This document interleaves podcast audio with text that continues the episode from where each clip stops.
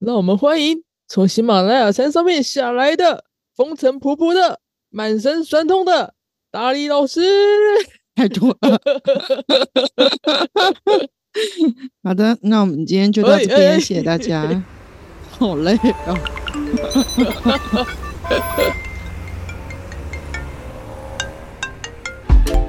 Hello，这里是大黎。人生的问题就是学习的思考题。我一下山就开始工作，对啊，你一下山去开会啊。哦，我带你去看医生嘛，对啊，然后又开会，然后又去又去研究所上课，上课哦，好累哦。累死我了。iDeck 喜马拉雅那边还好吗？呃，这边的主词两个是不一样的哦，一个是喜马拉雅那个地区本身，然后一个是 iDeck 本身。哦，对这样说吧，我觉得我有得到我所期望的收获，对，就是包含身心灵的教学的这一种思维，嗯然后也包含了对民主教育的认识，嗯。也在与伙伴的互动交流之间认识了很多不同的教育创新的模式，所以我应该算是有得到我想要的。嗯。那喜马拉雅本身呢，嗯，也是超乎预期的美啦。就是我自己本身就是一个不太接触大自然的人，嗯，但连我都可以看得出，就是用我用我糟糕的如此频繁的肉眼，用我贫瘠的摄影技术，也是拍出了非常非常多相当惊人的照片。那当然最意外的还是 从山上摔了一跤，嗯嗯嗯嗯，严重的后遗症这件事情，以至于我去看医生的时候，护理师都会问说：“那风景有没有漂亮？”我就说我觉得还蛮漂亮的，他就说：“好吧，这样摔就摔，值得了。值得了，值得了，”但是真的痛很久哎、嗯，而且可以的话，也是希望不要，就是不要摔就好了。对啊，你这摔的一下真的是后遗症很多。对，啊，所以今天今天就很彻底的耍废，嗯。因为那边的医疗卫生的状况，一般的物质水平不是相当的好，嗯嗯。所以我有一些比较小的，比方说甲沟炎吧，嗯，回来的时候就有一点点风性组织炎，所以这两天在吃那个抗生素的药，也也算是做了蛮多的预防。嗯嗯嗯，所以我自己也蛮庆幸，我受伤其实是在二十二号，也就是快回来的倒数两天。尾巴，不然依照我这种病症，如果真的是一开始就出了事情的话，那恐怕到最后会蛮严重的。嗯现在还能够笑，就笑着去讲，也是因为他并没有真正伤及生命的危险。算是小伤了，小伤，对对对，哎，就有一个地方比较严重，可能还要再过个一两周才会比较好。但也没有因此到说哦就不喜欢那里或者不想去这样纯粹可能就是，murmur 两句。就身体上面的可能皮肤的不适应啊，或者是甲沟炎的部分。对啊，而且那个地方天气好干哦，干到我长达一年多的湿疹都没事了，结果干到我皮肤都裂开，反而是太干了是可以直接见到肉的那的那一种哦。啊，感觉好痛哦。就我带了我平常的养护品，可是其实当下需要的不是我平常的那一种，这样。嗯，对，气候上面的，对对对对对，就有一点太两极了这样。对啊，你要从一个比较温暖潮湿的，一下去到海拔 完全不一样的一个地方。没错，然后回来台湾之后，我就对万事万物充满着感激。对，这里有热水，这里叫得到 Uber，这里，哦天哪，有冷气这样子的。这里有手摇椅，你一回来的当下，你你就是大喊着冷气，我要冷气。对啊，手摇椅也好棒哦。我想说你在你在尼泊尔那么高山上面吹了一个礼拜的冷风了，你回来还要冷气？他们其实是温差大，晚上非常非常的冷，中午非常非常的热，所以我觉得非常需要 air air 那个空调这样子。哦，嗯，保持一个恒温恒湿，是不是？对，所以可以理解他们的服装为什么那么奇怪，因为他们的服装就是常常可以看到有人穿的像夏天，有人穿的像秋天这样子。哦，但是因为每个人的耐寒度不一样，所以你就可以看到春夏秋冬装同时有，就是有四个穿春夏秋冬的人同时在对话，嗯，有些会让我们觉得很混乱。顺带一提，我也是集老弱妇孺于一身的人。你在说什么？就是看我们是说要礼让老弱妇孺嘛，对对对，然后就我我的筋骨很扰，就是我的体力也没有男性那么好，嗯，然后 自己本身就没有在训练，就很弱，对，心智上也没有那么成熟，可以在大自然里面好好的生存。嗯，所以当他们说要领让老弱妇孺，问我是哪一种的时候，我就非常想要讲，我都是，这有点丢脸哎。是有一点。可是到那个时候，你真的已经不需要在那边硬骨气了，这样子。你只想要求身体上的安稳了。对呀、那因为这次去，其实也是跟各国的代表聊聊天啊，就是交流。嗯嗯，所以你也可以看到有各个国家不同的思维范式的人在里面对对谈，嗯，然后你会大概知道他们现在对于教育或是对于思潮的范式大概到哪个点这样子。有什么惊艳的地方可以让我们？经验的地方很多啦，我我先讲一个思维范式的好了，因为我一回台湾就看到那个儿福联盟在讲台湾的孩子过劳这件事情，对对对，但我觉得这个有点难论述。就是我觉得台湾孩子过劳的这个情形，是我们不注重全人的教育，然后又在新旧范式之间来回摆荡，所以变成说他会有两种比较大的压力。我先讲一个旧范式的，就是我们有一场去的时候，强者花了很多时间去讲嗯我们一个无尺四寸的人怎么样去解决这世界上所有的问题。那答案是一个人可能是不行的，要一群人。嗯，所以下个问题就是，那要怎么样去集所有人力量去解答不同人的想法？嗯结果讲了老半天，我才意会到他到底在讲什么呢？他其实在讲 AI。然后我就觉得，那你直接做 Open AI 就好啦。嗯那讲的人当然是一个南亚的人啦，吼。我才知道，在尼泊尔那边是不能使用 Open AI 的，哦，所以他提出来的东西对他来讲已经是那个地方最新的样子，诶因为他们其他人是没有见过 AI 的样子。哦，对，可是对他来讲，这件事情已经相当之了不起。嗯，这这件事情让我觉得很奇妙，所以这是我第一个想到，呃，就是有发现范式的不同这样。嗯嗯嗯嗯，第二个，我自己也有发现到很明显的思维不同是，但这件事情我上次去日本就有发现了，就有时候我们在赞叹呃某一些国家他们原来可以这样做的时候，其实台湾可能已经更早就开始了。比方说对日本来讲，社团这件事情可能是比较晚近才嗯开始允许学生有自主的社团，不然早期他们的升学压力也都是很大，所以孩子们课后几乎都会去补习。嗯，可是从我们例如动画、漫画或者是日剧上面看到的资讯，好像日本的学生，他们下午三点就下课，然后就会有社团时间，所以下午三点就下课的情况之下，他们补习的时间是不是就占了一半？哦，就是没有参加社团就去补习或回家。对对对对，但是相对于社团好了，你社团能够参加的时间是不是也比台湾学生多很多很多？对，所以以至于你可以在那边发展你的第二专长，像是你可以开一个轻音部，像是 对对对，嗯像是你可以。来个足球部、棒球部之类的。对对对，你会感觉怎么这群孩子好像全部都在这儿，甚至这也是他的生活的主力。但好像也不是，因为如果不是运动型、竞技型的社团，好像也就是有一些人就是回家社，所以他就回家。所以他确实会有不同。我我讲这只是要讲，呃，有有一些的范式，他们其实并没有比我们前进多少，甚至可能是在我们之后。那台湾其实也是，嗯，我们开始同意有社团经营之后，也并不是每一间学校的社团经营都很完善。对对，可能有一些会有作假的情况产生。嗯，哦、您可以理解我意思吗？我可以理解意思，就是对对对对。可能社团名称是这个，可是实际上运作的也许就是大家又是坐下来对看书这样。对，包含以前很多的音乐课什么课，其实到最后都是借给其他科去考试。对，所以会有一种呃作假状况。当然，这两年来台湾做真的情况是越来越多了啦，当然当然齁所以这也是很令人钦佩的事。然后这次就看了香港的学校，那香港的学校他们其实就是在主科之外把必修全部抽换掉，然后换成他们自己觉得对孩子有帮助的。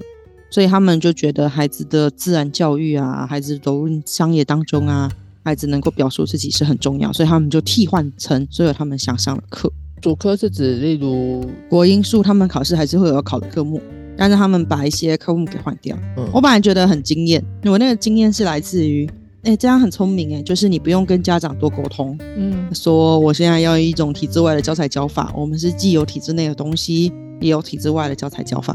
嗯，但是我后来分享之后，伙伴就跟我说啊，那不就是现在校本课程跟多元选修的用意吗？然后我一听之后，我就觉得，突然恍然大悟。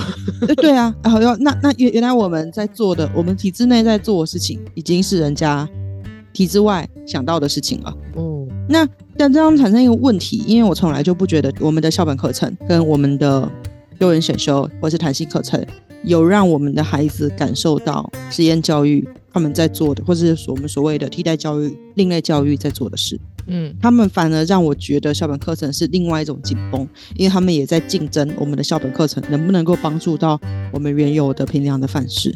所以讲结论吧，讲了这么多，我其实只是要讲我们的孩子为什么这么累，是因为我们还在新旧范式的交接，既放不下旧有的平量标准，又没有办法去掌握新的教育范式里面真正的思维，所以在两相冲突的情况之下，反而把孩子逼得很累。就是这一代的刚好卡在一个不上不下的地方，对，过去的还没有被完全的断舍离，可是他们又要去拥抱新的东西，就想要两个都吃，但是变成撑死自己了。对，然后对新的东西的理解又不是很到位。哦，那一天我在某个补习班看到他要补素养，其实当素养要补习的时候，他就不太素养。补习素养不就是发生在真实生活中的那些题目吗？对，所以我看他们所谓补素养的方式，居然是说让孩子阅读一些经典的文本，啊，然后在文本里面去说说他对现在的生活的看法。可是那依旧不是从他生活中来的啊、对啊，你要么你就是真的是举一个真的情境，例如生活题目之类的。之类的啦。但其实讲素养比较讲求的是他内在自己驱力的激发。对啊，所以我我自己觉得，当我说要补素养，我问孩子你们现在要面对什么，他们就说考试要考素养，他想知道素养怎么样考才会好的时候，就已经相当之不素养。嗯，这也是我们现在呃遇到的一个问题。对，所以我倒是从外国的一个参与里面去得到了，但其实本来就大概知道会有这个问题，所以去那边主要蛮开心的是，大家前进的方向是相当之一致的。嗯，讲求人的神性，讲求人本有的东西，讲求我们要怎么去做原有的启发，这点是我自己还蛮开心的。嗯嗯嗯嗯，那有发生好玩的事吗？嗯，好玩的事很多吧。我自己最喜欢的应该是每一年的 IDEC，因为办在不同的国家，他们会有不同的主办方。嗯那主办方呢，像今年是在一个我们翻译修道院，我比较喜欢翻进修林，它是一个瑜伽学校，所以它很讲求我们透过一些瑜伽功或者是一些呃生活当中共同去生活做事，来达到某一种跟自然、跟神、跟心性的连接。哦所以今年很大的一部分是以往可能没有那么多瑜伽或者是 meditation，我们讲正念冥想，然后没有那么多的 singing，就是透过一种即兴叠加唱歌的方式去达到灵性。嗯嗯所以我还蛮喜欢唱歌的那个环节。嗯，就到傍晚的时候，我们就围在篝火旁边，是真正的篝火，不是假的哟。这真的有火。对，因为我们以前开篝火晚会，可能没有办法就在人家饭店里面就烧火这样，所以我们会说是一个篝火时间，但是我们不一定会真的烧火。嗯但是他们是真的，因为还蛮冷的，所以在嗯，某些餐厅的外面，在某些地方，他们是真的会有火，然后我们就在 所以真的是有个小广场，然后旁边空空的，的中间就生火。对对对聚在一起去唱歌，嗯然后我们的长者就拿着他的吉他。然后就开始唱歌。那个呢，长者是法国人，然后他在旅游各地的时候会收集各地的歌谣，嗯因为他觉得歌谣其实传递的某种信念跟想法。嗯嗯然后他还自己去创作，然后就邀请大家一起去唱歌。那当然就有人想说啊，所以唱歌就是创新教育吗？当然事情也不是这样的，重点是他怎么去带唱歌的方式，怎么去做这些的形式，会让我们去感觉到他很在乎神性，或是在乎你与别人的共创。比方说，他会重复同样一个旋律，嗯，但现在允许每一个人用不同的乐器的形式加进来。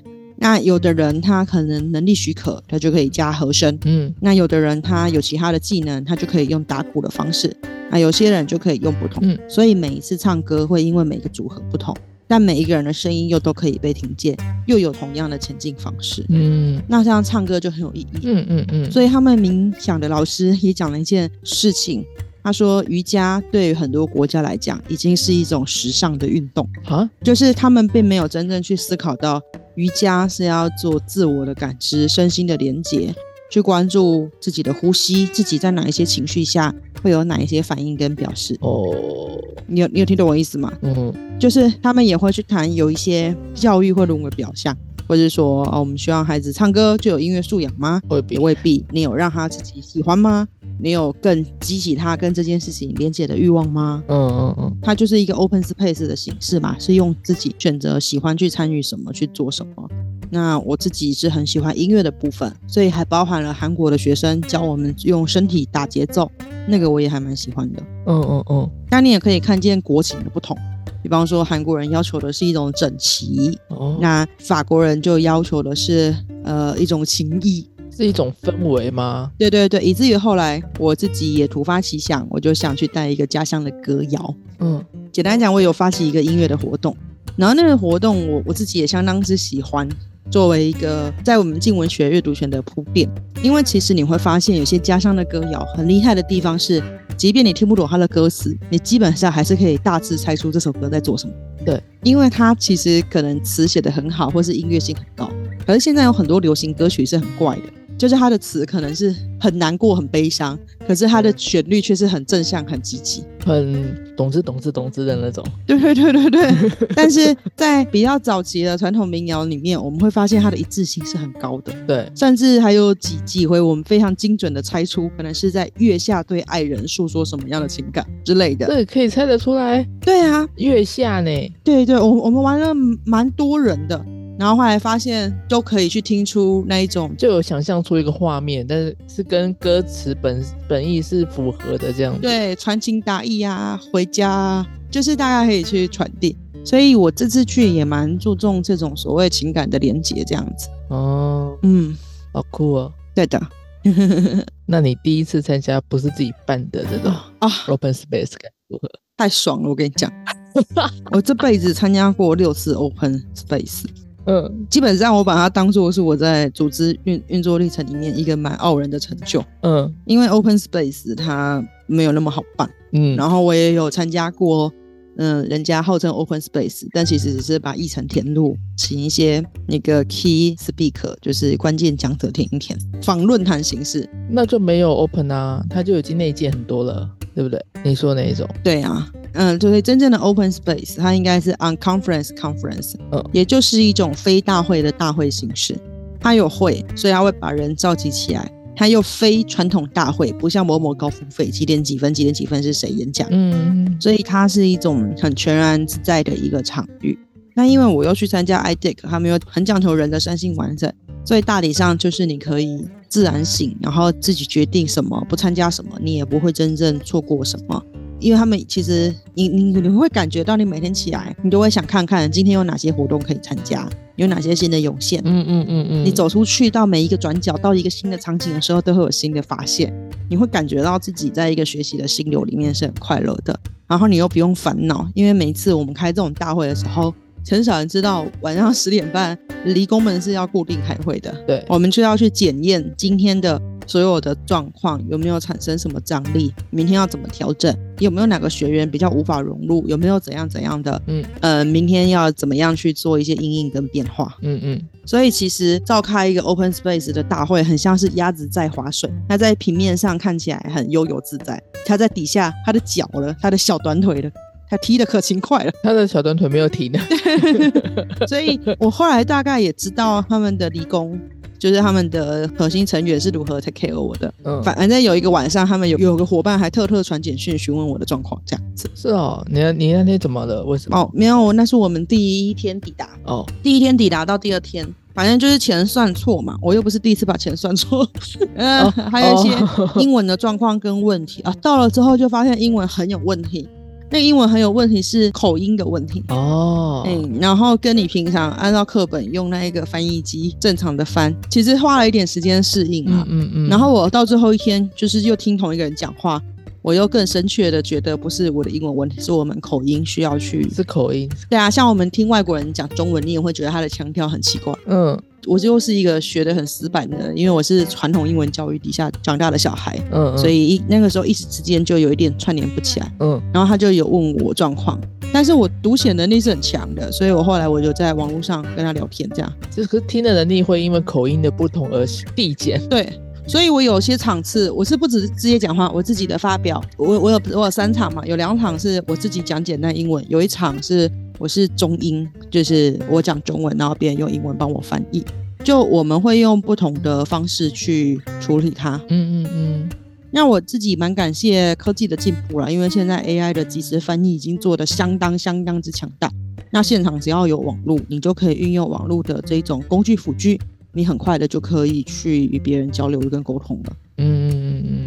我有观察到他们有来担心我，可能是想我的英文能力无法参与这样子。嗯，哦，但是后来他们的人也说，他们对于我参与这个大会的方式非常的印象深刻，我有得到起责正反馈。是是因为你你请口说比较好的帮你翻译吗？不是不是不是，因为我也不是每一场都有伙伴在旁边，对对，所以我有我有几场是，比方说我想去和理解，但是他们的速度都太快了，我的速度很慢，嗯所以我就问我可不可以一边画画，我就用我们思维可视的技术，嗯嗯，就把我的理解画在黑板。嗯他回头一看到图，他就可以去和他的理解是对的还是错的。哦，这个是我第一天做的事，但是我在第八天、第七天的时候被正向反馈，就是他们说这个举动也帮助他们很多，因为也不是每一个人英文都很好。哦，这个回馈有点有点慢，不是不是，他可能那个时候没有主要时间去做对谈。然后另外一个就是我用我的手机去听跟翻译嘛，翻完之后我想要把我讲的话，因为我是同时带手机跟平板，嗯所以我现在先打一小段中文，然后再转译。转译之后，我再交给他，然后请他用看的看文字跟帮我读，用这种方法也可以参与。嗯最后我就被拍照了，他们就说他们对于我运用技术参与大会的形式令他们印象深刻。这样打破了语言跟腔调的藩篱，对，而且因为大部分的人反正其实英文也不是很好，只是很敢讲，所以有时候我们只要靠几个关键字就可以去凑组出我们那一天其实想要讲什么。嗯那别人也会帮你去补完，所以场面其实一度还蛮温馨的。嗯，嗯，所以我真正觉得不要再因为英文能力拒绝我了。我真的觉得它是其次，因为我们有太多太多的方法。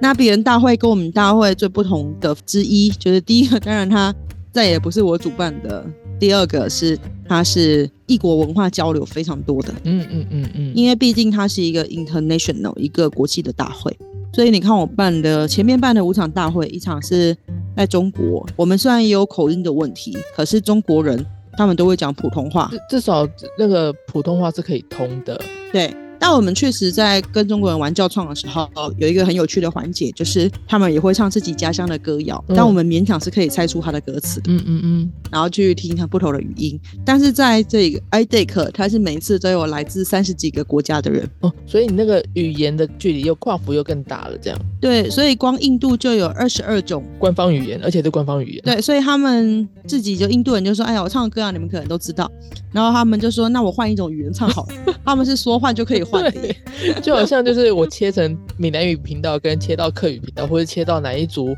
原民频道这样子。对，然后有时候他们讲话就会像我们讲台湾国语，嗯，我们会混搭日语，会会就是会混搭。他们也会混搭，他们也。会啊，他们有人一边讲英文一边讲日文，难怪？我看印度电影都会觉得，嗯刚刚那个单词不是英文吗？为什么？嗯，没有，这有可能是你听不出来。没有啦真的但但你知道翻译软体是没有办法这样及时辨识的。哦，所以我后来也很警惕我自己，就是如果我要讲英文就全英文，我不要中英文夹杂，嗯因为这样子，那、使用翻译软体的人反而会困扰。翻译软体会那个卡住而且我后来也发现，其实有些人可能是逞强，啊？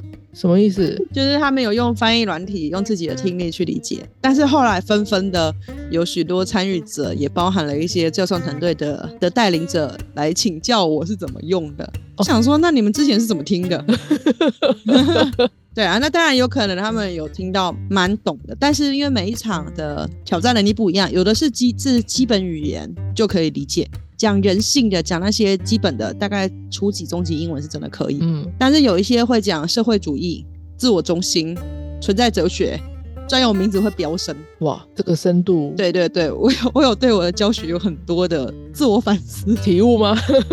我们的一些用词太深了，是不是？我的密度真的太高了，而且没有不不，我的因为我其实很希望大家在很短的研习时间里面去获得很多。嗯所以我会这样去做处理，可是却也有人他们在拆节点的时候是，嗯、你需要的话我再补给你。其实就像我们讲的电转啊，哦他们在这个场次里面比起单向的分享，更多的是邀请讨论。嗯当然，也是有的讲者像我一样讲的又快，然后词汇密度又高，嗯嗯嗯，但他的伙伴现场就会提醒他，请他 slow down 这样子，就是请他再慢一点。嗯所以我觉得是各个不同的问题，而且你也会看到日本人对时间很斤斤计较，嗯。韩国人要求一致性，嗯，台湾人比较会在房里睡到自然醒，自然醒，然后尼泊尔人在什么活动都很容易突然唱起歌来，印度人也他们是，是宝莱坞吗？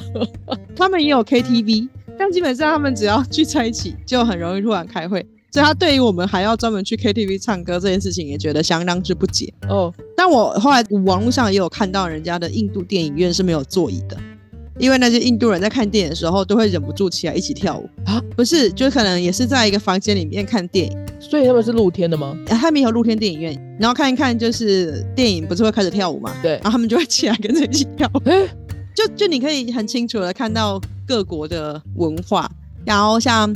法国人会完全不在乎别人的眼光，突然就哼起歌来，或是突然吟咏诗歌，什么？